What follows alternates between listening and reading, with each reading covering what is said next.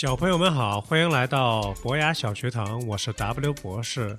上次节目中，我给大家讲了人是从哪里来，在节目的结尾呢，我给小朋友们提出了一个问题，那就是是什么样的本领使我们人类成为今天这个地球上最强权的物种呢？今天我就给大家讲一下这个特殊的本领，那就是工具的使用和制作工具是人类最特殊的本领，使人类在那样恶劣的自然环境中得以脱颖而出的一个最重要的因素。在远古的时候，那时的人类可不像我们现在一样有那么多种类和耐用的工具可以使用。即便是小朋友们最常玩的小铲子、小水桶等等这些玩具类的工具也没有。那么他们的工具是什么样子的呢？目前，我们科学家在非洲的坦桑尼亚找到了最早的石器工具，是在距今约两百多万年前的时间。那是一个距离我们非常遥远的一个年代。同样是为了生存，原始人类和其他的动物一样，要面对自然界残酷的竞争和淘汰。我们人类没有锋利的爪子和强大的力量，但是我们拥有最强大的大脑。科学家们推测。最早的工具可能是一些木质类工具，譬如说木棒、树枝等等。可能是石器工具比木质更坚硬一些，很多时候可以拿来使用。同时，偶然间又发现锋利的石头边缘会比木棒、木棍之类更有威力，所以说后来的石器工具就得以发展起来。最早的石器工具呢是非常简陋的。都是一些天然的石头稍作打制和加工，破碎就形成了原始的石器工具。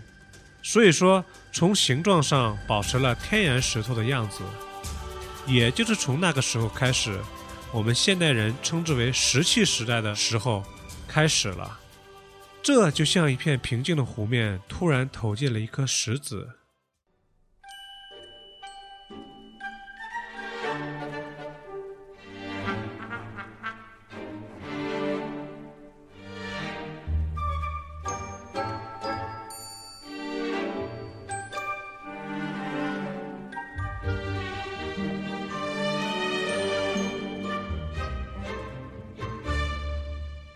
但这远远不足以保证人类在自然界的竞争中不被淘汰。于是，我们人类的制作的工具更加精致，他们或使用木棒，或使用骨棒来修整工具的边缘，使它们更加平整。后来制作的工具就更加精致了。不知不觉中，会使用并会制作工具，使人类前进的脚步大大的加快，超越了其他的物种。新石器时代的来临，距今约一万年至七千四百年到两千两百年不等。这个时期也是石器时代最后的一个阶段。工具的制作不仅更加精细和耐用，同时会有一些组合型的工具出现了，这使工具的使用效率更加的高效。这个时期石器工具制作的手法主要是以磨制为主。制作过程也有了一些基本的步骤。首先呢，这些原始人类呢要选好可以制作工具的石料，先打制出工具的雏形，然后再放在粗糙的岩石或沙子上加以打磨，这样就增加了石器边缘的锋利度，形状上呢就更加了规则，从而使工具发挥它最大的功效。这个时期还出现了一种技术，是穿孔技术。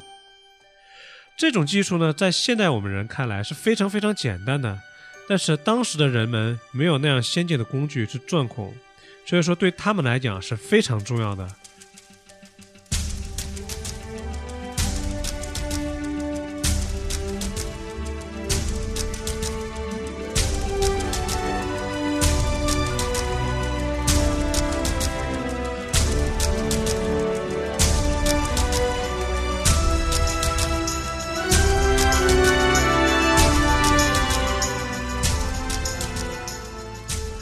这样的技术可以把磨制好的石器打出孔，然后捆绑在树枝或木棒上，制作成复合型的工具，譬如说石矛、石斧等等，使整个工具的使用效果更加突出。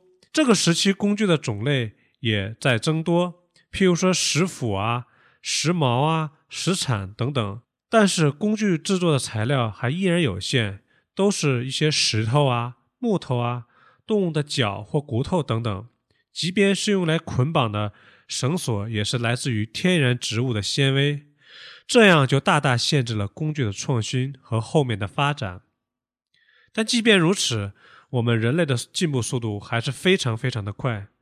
当时，因为有了先进工具的出现，人类对于食物的依赖不再依赖于大自然的提供，有了最原始的农业和畜牧业，使人们有了更多的精力去用在别的方面。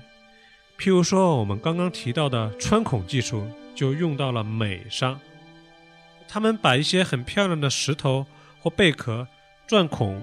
穿成一串，做成项链或手镯的东西，形成了相当于今天我们常见的一些项链啊、手镯之类的饰品等等。人类的生活得到了很大的改善，从那时开始，人类的文明也开始出现。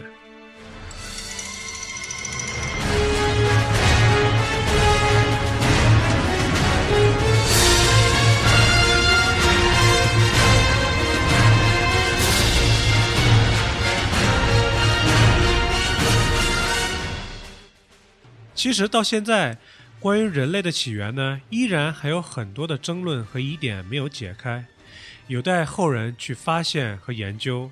希望小朋友们长大之后，用自己的方法去探索、去发现和解决这些问题。